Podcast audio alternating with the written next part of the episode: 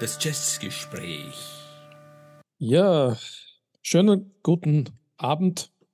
Ich sage das deswegen, weil wir äh, am Abend zusammensetzen, Dieter und ich, äh, und freuen uns auf die neue Folge.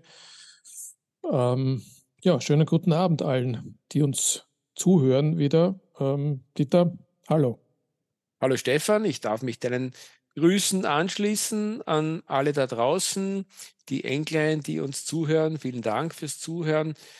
Servus Stefan, schön, dass wir uns wieder zusammengefunden haben zu einer weiteren Ausgabe des Jazzgesprächs. Genau. Ähm, wir haben bei der letzten Sendung angekündigt, dass wir noch mal kurz reflektieren drüber. Das machen wir heute trotzdem nicht, weil äh, jemand seine Hausaufgaben wieder nicht gemacht hat. Deswegen verschieben wir das auf die nächste Folge und gehen heute direkt in unser Thema rein. Ähm, ich denke, der Herr, über den wir heute sprechen, den haben wir schon das ein oder andere Mal erwähnt in unseren Folgen. Es handelt sich um einen gewissen John Coltrane. Ähm, nein, wir wollen nicht sein gesamtes Werke behandeln, weil äh, wir müssen ja morgen arbeiten gehen. Das geht sich auch nicht aus, die ganze Nacht. Äh, deswegen haben wir uns vorgenommen, äh, nur ein bestimmtes Jahr das Jahr 1965 und das hat es besonders in sich, weil das ist das Jahr gewesen, wo der John Coltrane endgültig in die freien Richtungen abgeglitten ist und das aber nicht so irgendwie auf die Straighte, so ab jetzt wird Free Jazz gespielt, sondern es war eigentlich das ganze Jahr gekennzeichnet von einer wahnsinnig spannenden Entwicklung, wo er eigentlich immer wieder ähm, zurückgekehrt ist äh, in die modale Spielweise und dann letztendlich komplett ausgebrochen ist. Ja, 1965, ich habe äh, dieses Jahr ausgewählt, genau aus dem Grund, den du jetzt erwähnt hast. Warum überhaupt? Äh, ich beschäftige mich jetzt gerade wieder ziemlich viel mit dem John Coltrane. Habe jetzt eigentlich von, von, von seinem Beginn be, be, von seinem Beginn bis, bis zum Ende alles mehr oder weniger durchgehört und bin dann drauf gekommen, dass das Jahr 65 erstens tatsächlich diese Transition Period ist, ja, wo alles äh, letztlich auf den Kopf gestellt wird, was bisher gemacht wurde und wo er neue Wege geht. Nicht immer zum Besten, aber zu dem kommen wir noch. Und äh, ein Jahr, in dem er extrem produktiv war, wie eine Liste zeigt, die ich mir ähm, erlaubt habe zusammenzustellen. War eigentlich ziemlich mühsam, um ehrlich zu sein. Du hast die Liste auch vor dir möchte, möchte wirklich meine Gratulation aussprechen, Stefan. Großes Werk ist wirklich super mühsam. Man sieht auch, äh, wie komplex die Veröffentlich äh, Veröffentlichungspolitik äh, dann war, weil es wirklich nicht so ist, dass die einzelnen Aufnahmesessions dann fein säuberlich Platz gefunden haben, äh, jeweils auf einem Tonträger, sondern da ist es wirklich bunt durcheinander gegangen. Äh, nicht nur beim John Coltrane, nicht nur in diesem Jahr, äh, aber betrifft, glaube ich, die ganze Jazz-Szene. Aber insbesondere hier sieht man auch, wie wie, wie, wie, wie bunt teilweise durcheinander geht und wie auch äh, eine Entwicklung, die in keinster Weise so wirklich chronologisch und, und, und logisch ist, äh, sich fortsetzt, sondern es ist wirklich auch ein Springen von äh, live zu Studio und, ähm, und ein, ein, ein sich finden und wieder verlieren. Aber davon werden wir sicher später erzählen. Ähm, was mir so richtig bewusst geworden ist, ähm, ist, dass das ganze Jahr vielleicht wirklich das spannendste Jahr, Stefan, wirklich gute Wahl, 1965, das ganze Jahr so ein bisschen im Geist der zwei großen Platten äh, steht. Die erste hat er knapp davor, im, im Winter aufgenommen, ähm, die äh, Love Supreme, sein erstes großes bahnbrechendes Werk und das zweite große bahnbrechende Werk, wobei das beim John Col Coltrane so zu nennen, das ist dann fast schon Frevel, weil er so viel Großartiges gemacht hat. Aber das waren vielleicht wirklich seine, seine wirklichen äh, Meilensteine, die einem als erstes einfallen. Eben zunächst The Love Supreme, Ende 1964 und dann eben im Jahr 65 ist sein zweites und das vielleicht wichtigste Werk des Free Jazz entstandene Ascension. Und genau zwischen diesen beiden Polen finde ich, ähm, spielt sich in diesem Jahr auch alles ab. Er ist gleichzeitig zu seiner meditativen, spirituellen äh, Seinsweise erwacht und dann zu seinem wirklich kompromisslosen Free Jazz und zwischen diesen beiden Polen und natürlich auch seinem modalen Spiel äh, äh, schwimmt er eigentlich da ständig hin und her. Ja, produktiv. Wir sprechen über fast 60 Aufnahmen ähm, oder 60 Stücke, die das John Coltrane Quartet und dann auch Quintet und erweitertes Quartet aufgenommen hat in dem Jahr.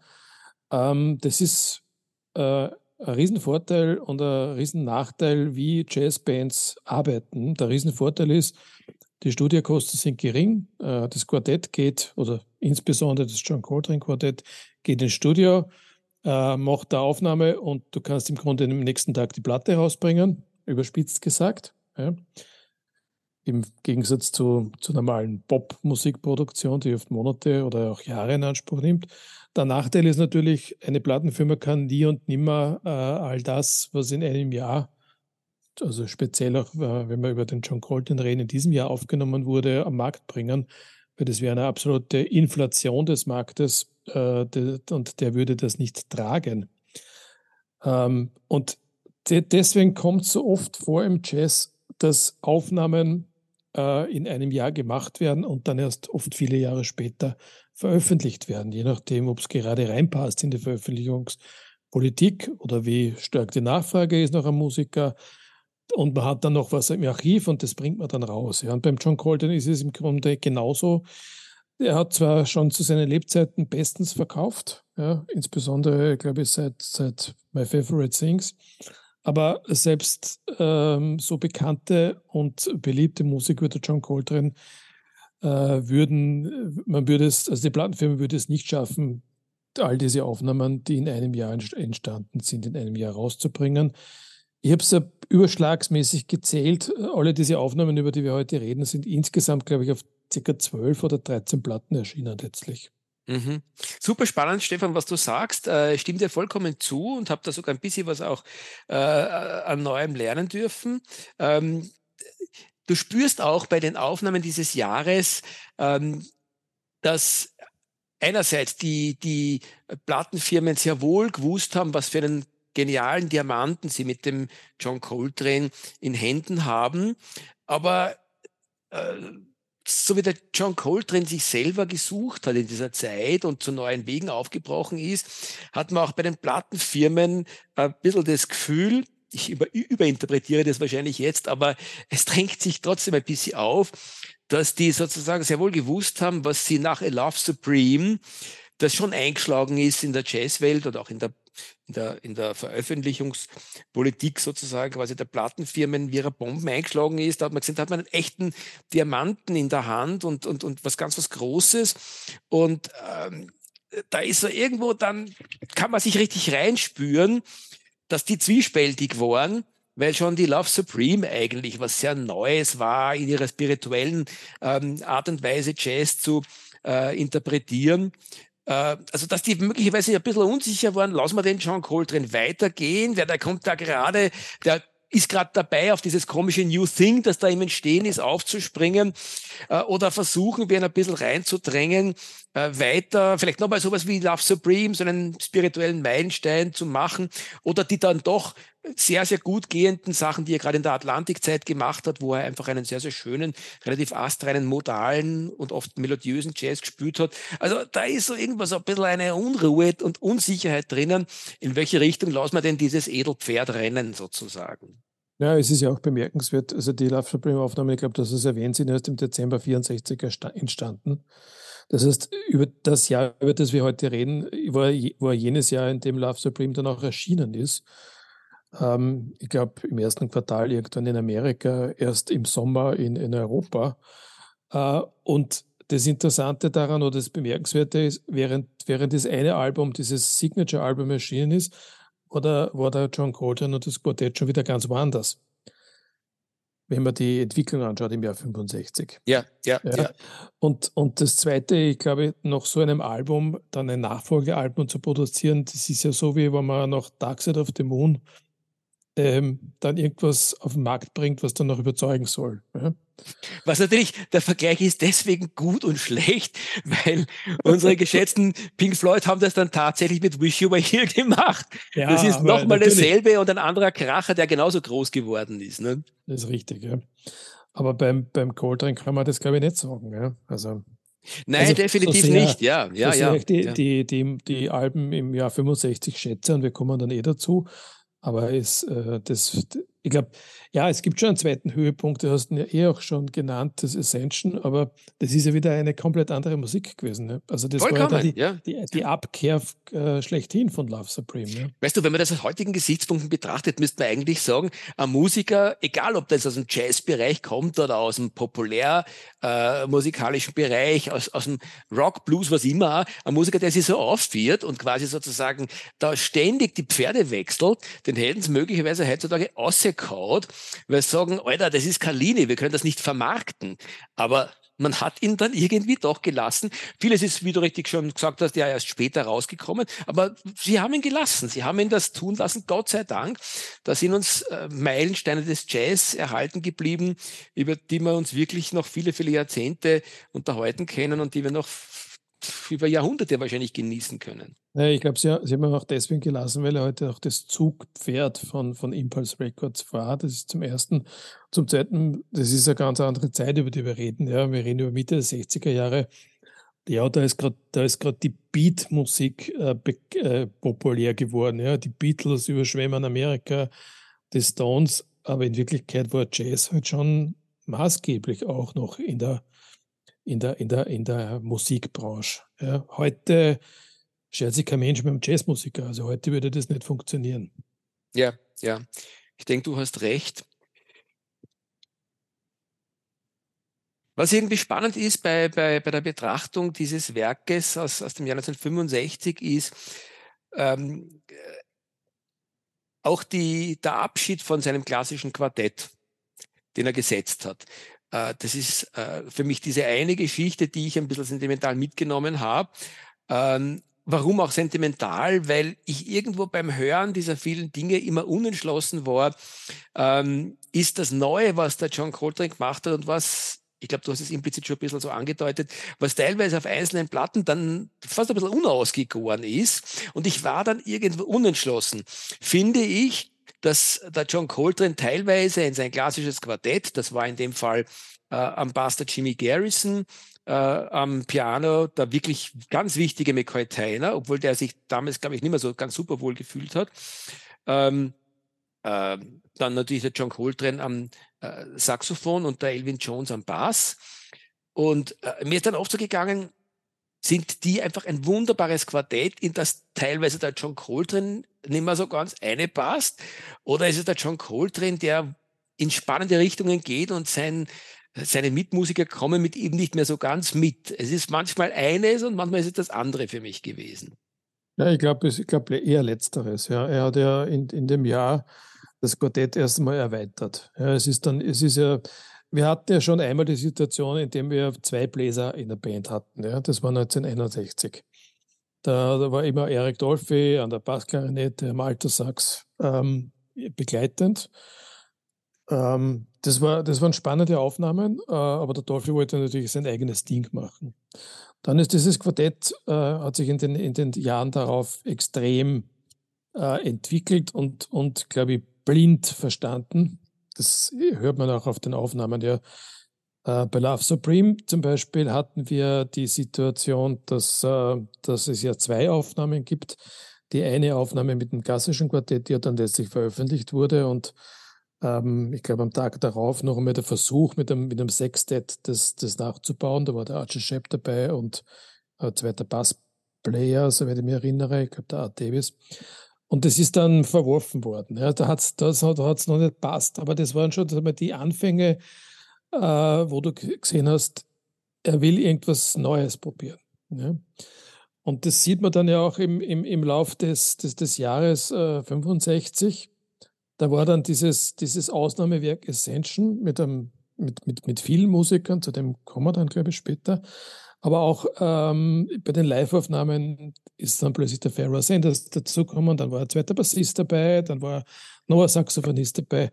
Und irgendwann ist das Ganze ähm, so ausgeartet, dass ihm, wie du auch richtig schon gesagt hast, McCoy sich nicht mehr wohlgefühlt hat mit der Musik und, und Elvin Jones auch. Und beide sind ja dann Ende des Jahres oder Anfang äh, 66, weiß es nicht genau die Zeit, ausgestiegen. Und es ist eigentlich nur der Jimmy Garrison geblieben. Und das, die, die, Frage ist halt immer, wie bewertet man, das? Ja? Was ist dieses neue ähm, Quintett dann äh, im Vergleich zum alten Quartett? Ist es, ist es um, ist es, ja, die Musik ist anders, ist sie immer besser? Puh. Also gerade im Jahr 66 und danach 67, da würde ich meine Zweifel haben. Ja. Äh, das ist in eine Richtung gegangen, die mir persönlich jetzt, ähm, also wo ich, ich persönlich schon ein bisschen ähm, Kritik ansetzen muss. Es ist extrem schwer zu hören gewesen dann mittlerweile. Also vor allem die Live-Aufnahmen sind, sind eigentlich sehr, sehr anspruchsvoll geworden. Ich glaube nicht, dass die, dass die Alice Coltrane, so sehr ich sie schätze als Harfenistin, eine super Pianistin war, die den McCoy ersetzen konnte. Rashid Ali, ähm, ja, der hat halt eine andere, ähm, hat dem, dem Coltrane freien Raum gegeben und das ist das, was er gesucht hat. Aber gerade die, die Klavierumbesetzung, nein, ich weiß nicht. Hast du vollkommen recht, ja. Äh, und einen Elvin Jones, um äh, wieder beim Schlagzeug bleiben, der Rashid Ali war ein Spitzenschlagzeuger und sicher ein perfekter, einer der besten Free Jazz Schlagzeuger. Aber was der Elvin Jones, äh, dem man ja nachsagt, und du hast es ja auch gesagt, dass er sich nicht wohlgefühlt hat, ähm, was der Elvin Jones trotzdem in dieser Zeit, im Jahr 1965 insbesondere, wo eben der John Coltrane definitiv mit seinem alten Quartett und mit allem, was er gemacht hat, voll in Richtung Free Jazz abgebogen ist. Was der da an Unterstützung gebracht hat, das ist sowas von passend gewesen. Also wenn er sich nicht wohlgefühlt haben mag dabei, kann man nur sagen, er ist trotzdem in mehr als der Hälfte der Aufnahmen ähm, ein großartiges Fundament äh, in der Rhythmusgruppe gewesen, der die Sachen nicht nur vorangetrieben hat, sondern teilweise sogar absolut Höhepunkte gesetzt hat, die manchmal sogar über denen der anderen Mitmusiker gelegen sind. Ja, aber, aber du äh, bevor wir uns da irgendwo in Richtung. Ja, äh, was ich noch sagen wollte dazu, ja. interessanterweise, wenn du dir dann die, die Aufnahmen anhörst, nachdem die zwei ausgestiegen sind, vom McCoy Tyner als Leader und vom Elvin Jones als Leader, dann ist die Musik ja sehr, sehr konventionell wieder geworden von den beiden. Ja, das, das, das stimmt absolut. Die, die, die haben danach eigentlich genau, ja, ja, ja. Aber äh, was fast schade ist ein bisschen, weil ähm, auch wenn sie sich unwohl gefühlt haben, sie haben Großartiges beigetragen dazu, ähm, dass vielleicht sogar teilweise mehr in Erinnerung bleibt äh, als ja, als einzelne Beiträge, äh, selbst vom John Coltrane aus dieser Zeit auf den Platten ähm, oder eben auch äh, vom Jimmy Garrison. Das ist für mich überhaupt eine eigene Geschichte. Ähm, ich ich fange mit, mit seinen langen Bass-Soli, muss ich ganz ehrlich sagen, die sich über viele, viele, viele Minuten, oft über zehn Minuten und länger hinziehen, nicht besonders viel an. Vielleicht fehlt mir da das Verständnis dazu. Ich weiß, über das haben wir schon mal geredet und ich, ich, ich weiß genau, was du meinst. Mir ist es früher auch so gegangen. Mhm. Wenn du zum Beispiel Live in Japan auflegst, ja, das ist zwar schon 66, aber das habe ich jetzt gerade gehört. So äh, jeden, jeden Abend eine, eine, eine CD, weil die dauern ja immer alle eine Stunde. Und bei, da sind bei zwei Stücken ist, ist ein langes Intro vom Jimmy Garrison. Kommt aber auf anderen Live-Alben auch vor, ja. Und mittlerweile schätze ich es. Also ich finde es wirklich toll. Äh, und ich, man muss halt einfach nur die Geduld aufbringen, das zu hören, ja. Also Du musst mir bei Zeit noch mal erklären, worauf man da achten muss, weil ich, ich höre dann immer weg. Es ist für mich eher ein Aneinanderreihen von beliebigen Noten. ähm, aber ja, also lass uns über das ein Privatissimum machen. Und was ich, was ich sagen ja. wollte, wir müssen, wir müssen schauen, dass daraus nicht eine Doppelfolge wird und sollten vielleicht langsam anfangen, uns ja, konkreten. In der Doppelfolge wird es eine Doppelfolge. Ja. Lassen wir geschehen. Nichtsdestotrotz hätte ich vorgeschlagen, schauen wir uns vielleicht die konkreten Records an, die in diesem Jahr ja. entstanden sind. Dann fangen wir mit dem ersten Rekord an. Also wie gesagt, wir haben im Dezember noch Love Supreme. Äh, Im Jänner war offensichtlich eine Schaffenspause. Im Februar war das Quartett wieder im Studio und hat die Aufnahmen, ich glaube eh alle Aufnahmen eingespielt für das dann erscheinende Album The John Coltrane Quartet Plays. Und was an dem Album bei mir immer hängen geblieben ist, ist diese zweite, der zweite Versuch, aus einem Musical äh, in den, äh, etwas in den Jazz rüberzuführen, wie er das bei My Favorite Things gemacht hat. Hat er es hier gemacht mit Jim Jim Cherie. Also du weißt, was das, woraus das ist, aus welchem Musical. Mary Poppins? Genau. Uh, und mich wundert, dass es nicht so bekannt oder berühmt geworden ist wie My Favorite Things, weil es ist ja, das war ja auch ein extrem populäres Stück. Uh, man hat es aber nie wieder von ihm gehört. Zumindest kenne ich keine Liveaufnahme, wo Jim Jim Jerry gespielt wurde. Und ich gebe dir vollkommen recht. Es ist wirklich, ich habe es jetzt wieder im Ohr. Es, äh, es geht auf eine ganz eigene, strange, oder, wie man sagt, seltsame Art und Weise äh, ins Ohr. Ähm, eh ähnlich wie My Favorite Things, wie er versucht da aus einem populären Schlager seine eigene Interpretation rauszuquetschen geradezu ähm, aus, der, aus den Melodien. Das ist schon sehr beeindruckend. Und beim ersten Mal hören wird sich jeder, der mit Jazz nicht unbedingt sehr verwandt ist, denken, Alter, was soll denn das? Wie kann man ein Lied so verhunzen? Aber selbst wenn man nicht wirklich äh, in den Kosmen des Jazz unterwegs ist, glaube ich, versteht man dann plötzlich den Ansatz, den die Jazzer an sich haben und insbesondere der John Coltrane, wie man äh, ein Stück dekonstruiert und, und es einfach wirklich in andere Sphären überführt. Das lässt sich gerade bei Jim Jim Cherry irgendwie sehr, sehr schön nachvollziehen. Ja, und ja, ich, ich glaube, es sind da noch zwei Songs oder zwei Stücke, auf die man Bezug nehmen kann. Das eine ist Brasilia, das ich sehr gern mag, und das andere ist Nature Boy.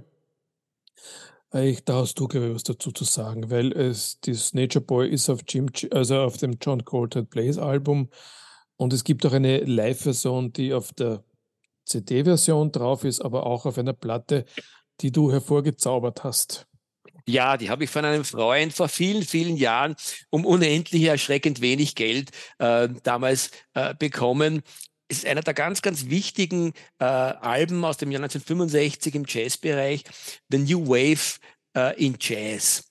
Äh, Impulsplatte, äh, wo äh, anlässlich eines Benefizkonzerts äh, für die The Black Arts Repertory Theatre School ähm, sind die, die Jazzgrößen der damaligen Zeit, die sich dem neuen Ding dem der New Wave, also dem Free Jazz zugewandt haben, eben zusammengekommen bei, bei diesem Konzert und äh, Impulse hat daraus eine wirklich lohnenswerte Platte gemacht. Es sind äh, Größen wie der Archie Shepp, der Albert Ayler, der Gratian Moncure der Dritte, der äh, Sonny Murray, der Marion Brown, äh, die Leute, natürlich die Gefolgsleute vom, vom, vom John Coltrane auch dabei, es ist der Bobby Hutcherson dabei und sie machen wirklich eine wahnsinnig erfrischende, großartige Musik und der Free Jazz ist gerade im Aufbruch und äh, die äh, genannten Größen äh, zeigen sozusagen quasi da, in welche Richtung für sie Jazz geht. Und wenn man das Ganze historisch betrachtet, Black Panther Bewegung, die Freiheitsbewegung der, der schwarzen Afroamerikaner äh, in dieser Zeit, äh, haben sozusagen quasi hier eine musikalische Entsprechung gefunden. Also das Ganze ist nicht nur musikhistorisch, sondern politisch äh, und historisch äh, von größerer Bedeutung. Und Wer hat denn das, das, das Albumcover? Hm. Für Stefan zu sehen, für den Rest. The New Wave in Jazz. Okay, alles ja. klar. Ähm, also es ist ganz spannend. Ich habe auch noch das Glück, dass ich, glaube ich, wirklich eine frühe, vielleicht habe ich sogar Erstausgabe. Das fühlt sich natürlich dann äh, ganz anders an, wenn man sich das auf den Plattenteller legt.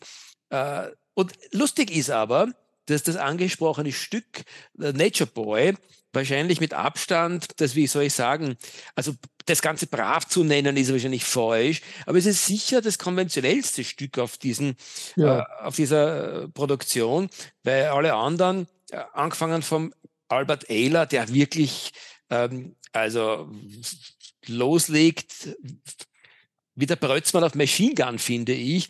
Oder natürlich der Archie Shepp, der es auch sehr, sehr gekonnt hat in dieser Zeit, der hat einen spannenden Free Jazz gemacht. Die, die, die knallen sich so richtig weg. Ähm, und eigentlich ist der John Coltrane mit seinem Quartett äh, bei Nature Boy ähnlich, wie soll ich sagen, suchend äh, und zurückhaltend unterwegs wie es überhaupt äh, gut die Hälfte der Zeit dieses äh, spannenden Jahres gewesen ist. Du spürst, er ist suchend oder er, er, er, er hört sich mal an, was die anderen so einbringen, äh, weil was er dann später in diesem Jahr noch äh, aufführen wird, für mich insbesondere auf der Live in Seattle, ähm, oder auf einigen anderen Platten, die wir natürlich auch heute noch hineinwerfen werden. Das ist dann schon alles ziemlich harte Kost und teilweise echt schwer verdaubar. Da ist er relativ brav noch unterwegs. Ja, die Frage ist ja, warum überhaupt gerade diese, diese Aufnahme da gewählt wurde für, diesen, für, diese, für diesen Sampler. Aber sei es drum, ist halt so, wie es ist. Es ist übrigens ein Jahr, wo auch viele Live-Aufnahmen äh, entstanden sind. Also viele Live-Konzerte wurden mitgeschnitten. Kaum was ist in diesem Jahr erschienen. Äh, jetzt gerade, wenn wir jetzt das erste Album schon mal erwähnt haben, ist in diesem März 65 und dann auch wiederum im Mai 65 äh, äh, Konzerte mitgeschnitten worden in der, im Half Note in New York. Äh, das ist dann in den Archiven verschwunden und es ist 2005 erst erschienen. Ich glaube auch nur auf CD, soweit ich weiß. Ähm, über das will ich aber gar nicht sprechen. Das ist äh, von mir ein verzichtbares Live-Album. Ja, aber ich, ich gebe dir auf jeden Fall recht und denke mir, äh, wiederum, eigentlich muss man, muss man der damaligen Zeit und den Produzenten und der, der Musikindustrie dankbar sein, weil äh, wenn man beim Anhören vieler dieser speziell Live-Aufnahmen, die dann eben dankenswerterweise sehr wohl auf Konserve erhalten wurden äh, und dann doch erstaunlich schnell in den nächsten Jahren teilweise äh, vieles wie wir wissen, erst jetzt äh, 20, 30 Jahre, 40 Jahre später rausgekommen. Aber auch damals ist das relativ rasch auf den Markt gekommen und vor allem haben sie das Ganze nicht verworfen. Weil wenn man sich das wirklich anhört, das sind Dinge, die teilweise, also ich sage mal zumindest für herkömmliche ähm, Musikrezeption unbrauchbar sind. Das ist, das ist teilweise wirklich etwas, was man, wenn man nicht so krank im Kopf ist wie wir zwei und alle anderen Free Jazz Fans, das ist wirklich Katzenmusik vom Allerärgsten. Also das ist, unsere Frauen äh, prügeln uns dann ständig durch die, Wohn die Wohnung, wenn wir solche Sachen auflegen oder bewerfen unsere Plattenspieler mit irgendwelchen schweren Gegenständen. Äh, und ich muss also ehrlich sagen, ist, Gott sei Dank ist es bei mir, bei mir nicht so. Ja. Also der Plattenspieler steht auch dort, wo er hingehört. Ich kriege einen Vogel gezeigt, aber das. Ja, ja, es ist jedenfalls, es geht heftig zu im Haushalt, wenn, wenn Features dieser, dieser Qualität aufgelegt wird. Und ich muss sogar sagen, ich habe ein gewisses Verständnis dafür. Wenn man nicht wirklich so verrückt ist wie wir zwar und eben die anderen Free Jazz Fans, da kann man nur sagen, oh, Alter, was ist denn da den Musikern eingefallen und was fällt uns ein, sich das anzuhören? Es ist wirklich super energetische, aber anstrengende Musik, wo du auch das richtige Sentiment haben musst, äh, weil sonst ist es schwerst verdauliche Kost. Ja. Gut. Ähm, sind wir jetzt eigentlich im, im Mai, wenn ich das jetzt chronologisch weiter denke. Ja. Da gab es mal, da gab es eine Session Ende Mai. Äh, zwei Stücke davon kommen dann wieder auf so eine Resteverwertung, äh, nämlich Die Old Stockholm. Äh, da sind Aufnahmen aus dem Jahr 63 und aus dem Jahr 65 drauf. Ich habe das Album leider immer noch nicht, suche es nach wie vor. 1993 rausgekommen, äh, ist aber jetzt für die Diskografie wenig bedeutend. Wesentlich bedeutender ist dann äh, das, der, der, das, das eine Stück, das im Mai und dann der Rest, der im Juni aufgezeichnet wurde. Äh, und das ist, für mich ist das das Album, das dieses, dieses Jahr am besten erklärt. Äh, nicht nur in der Musik, sondern auch im, im Titel, nämlich Transition. Und ich bin jetzt auch beim nochmaligen äh, Hören, ähm, also wie soll ich sagen, das ist, es ist für mich ein Schlüsselalbum in dem Jahr 65 und es ist gleichzeitig eines meiner liebsten Album, Alben von John Coltrane geworden. Ich weiß nicht, was du zu Transition sagst. Naja, also zunächst einmal ähm, bin ich in der glücklichen Lage, auch diese äh, Schallplatte in einer durchaus äh, frühen Ausgabe aus den 70er Jahren als Vinyl zu besitzen und finde sie auch wegen des Covers schon mal so wunderschön, weil du da diese, diese Fotogeschichte äh, hast, wo dann John, John Coltrane äh, mehrmals auf dem Cover drauf ist mit sich überlappenden Bildern, äh, was einfach auch von der, von der Optik her schon mal sehr schön ist.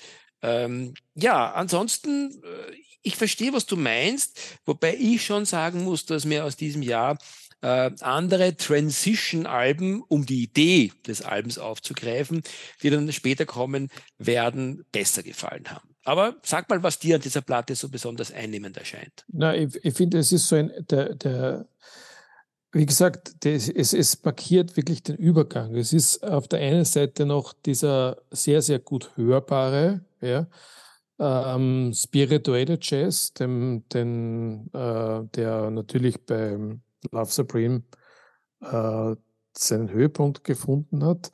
Und auf der anderen Seite geht es hier auf Transition schon so richtig in die, in die, in die Free-Sparte äh, und das zusammen vermischt auf Transition macht das Album so spannend für mich.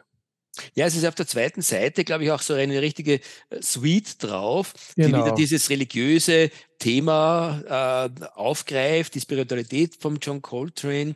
Äh, und das lasst ihn dann nie wieder so ganz los und mischt sich dann eben schon in diesem Jahr und auch in den späteren Jahren sehr spannend mit seinen Free Jazz Ansätzen. Also wie gesagt, er äh, er fließt da immer zwischen, zwischen seinem spirituellen, äh, musikalischen Verständnis und seinen Free Jazz Sachen, die teilweise wirklich spannende Kontrapunkte bilden, weil er ist ja äh, oft, es vielleicht selten so schön gewesen wie in seinen spirituellen Läufen. Äh, und dann geht das auf eine sehr brutale Art und Weise oft über in, in die freien Gefilde. Und das ist natürlich super spannend. Genau. Und es ist auch so, dass dieser 10. Juni offensichtlich ein extrem produktiver Tag war. Wenn man sich das anschaut, es sind hier Stücke entstanden, die sind erschienen eben auf Transition, das 1970 rausgekommen ist. Ein Stück, das ist auf Kolose Mama erschienen. Zu dem kommen wir dann später. Äh, weitere zwei Stücke sind auf Living Space erschienen, ist 1998 äh, rausgekommen ist. Ähm, und es geht dann weiter, sechs Tage später, wieder mit ein paar Stücken, die auf Living Space und, und auf Kulose Mama äh, äh, erschienen sind. Und Ende Juni äh, dann zum Höhepunkt, äh, nämlich Ascension. Also der Juni war ein wichtiger Juni für John Coltrane offensichtlich. Ja, ganz definitiv. Ganz, ganz definitiv. Und über Ascension haben wir ja schon ganz, ganz viele Worte verloren.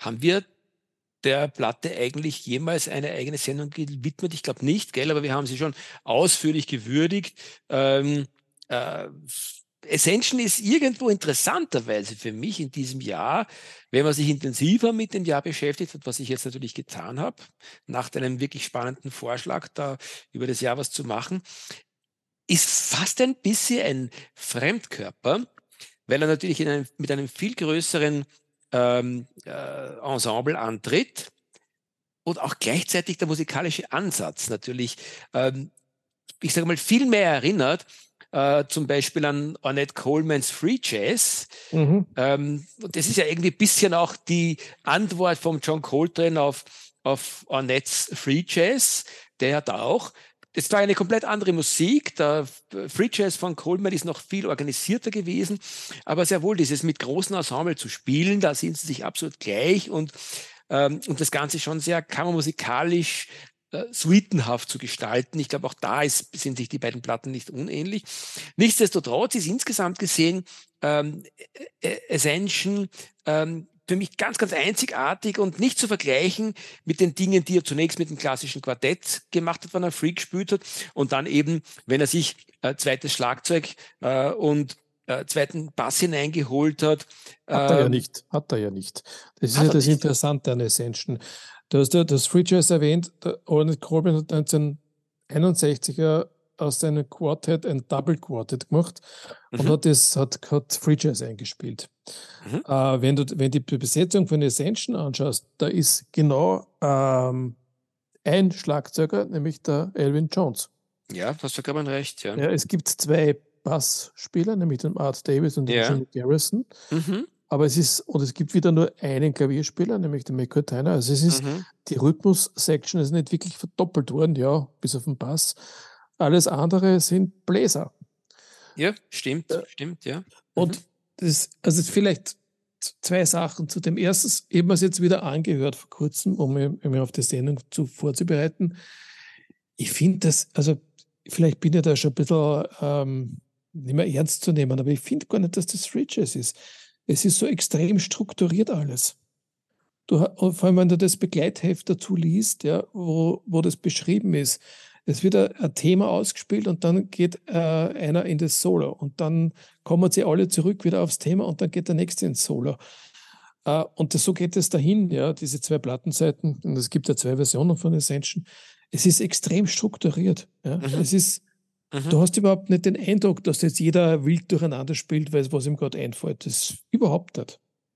Das ist richtig. Und ähm, es ist ja auch so, dass ähm, der Free Jazz vom John Coltrane, speziell eben in den späteren Aufnahmen des Jahres, für mich sehr, sehr stark davon lebt, dass er sich komplett ähm, auspowert äh, und einen kongenialen Partner gefunden hat in dem Farua Sanders, der, der mit ihm gemeinsam das Saxophon wirkt und quält auf die beste Art und Weise.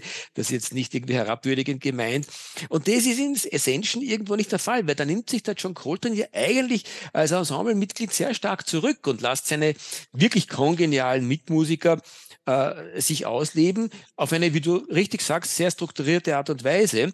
Äh, und da ist er ja auch mit absoluten Schwergewichten die übrigens teilweise dann gar nicht so sehr dem äh, Free Jazz verhaftet waren, wie der Freddie Hubbard, ähm, der ja eigentlich danach, wenn er dann sich weiterentwickelt hat, eher sich in Richtung Fusion genau. äh, und Jazz ja. entwickelt hat. Okay, der Dewey Johnson, ähm, der ist sehr wohl in den Free Jazz abgeglitten, der Marion Brown genauso, der John Chikai ebenso. Ähm, der Archie Shape auch im Wesentlichen, der Farua Sanders natürlich auch. Aber jedenfalls gerade jetzt wieder erlebbar. Schwergewichte, ganz große Schwergewichte bis Meister des Free Jazz, die, die den Internet zumindest sehr bekannt sind, die halt auch quasi äh, ihren Anteil gekriegt haben und der John hat sich da gar nicht so total ausgelebt, wie er das bei späteren äh, Platten auch dieses Jahres ja, gemacht hat. Auf die Beziehung Coltrane Sanders möchte dann noch später zurückkommen. Was mir zu dem Album noch einfällt, ist, ähm, dass äh, im, im, im von mir sehr geschätzten Mint Magazine gerade vor kurzem ein Artikel über Ascension äh, drin war, ich glaube eben im letzten Mint Magazine, da gibt es immer diese Rubrik, äh, dieses Album hat mein Leben geprägt.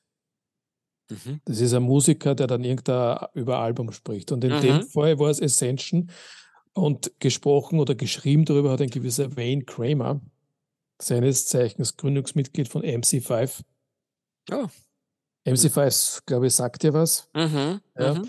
Und er hat über, er hat also dieses Ascension-Album von, von irgendjemandem empfohlen bekommen. Das war die Detroiter-Szene, da waren auch viele Jazzmusiker. Und äh, er hatte Ascension dann gehört ähm, auf, auf, auf Acid Trip äh, bei offenem Wohnzimmerfenster am Teppich liegend und die schwarzen Bauarbeiter, die da gerade irgendwas gearbeitet haben, haben bei der, beim Fenster reingeschaut.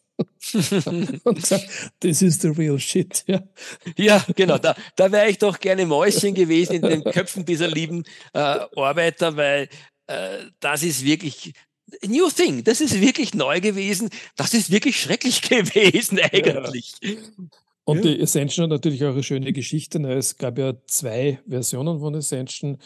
Äh, ich glaube, die Version 2 ist es erst das rausgekommen. Mhm. Und, und, und ein paar Tage später hat der Mr. Colton entschieden, na, es sollte eigentlich doch die Version 1 rauskommen, worauf man die Platten, worauf wir die, die anderen äh, Pressungen mit der Version 1 gemacht haben. Das ist dann so, die Edition 2 ist die Version 1, also ein bisschen verwirrend. Heute gibt es Gott sei Dank beide Versionen äh, zu hören, äh, zumindest auf CD. Ja, und ich glaube, äh, wir sind jetzt soweit, äh, den John Colton 65 Ende Teil 1 zu machen, äh, sagen auf Wiedersehen und hören uns dann beim nächsten Mal, wo wir fortsetzen. Es ist die Zeit vorangeschritten. Definitiv, definitiv. Sollte man nicht eigentlich auch noch sagen, wo sich unsere lieben Hörer all diese Sachen anhören können, mein lieber Stefan? Ja, auf die Schnelle äh, natürlich auf unserer Homepage letscast.fm, auf meinmusikpodcast.de, beide frei zugänglich, auf Apple Podcast und auf Spotify. Dort gibt es auch eine Playlist.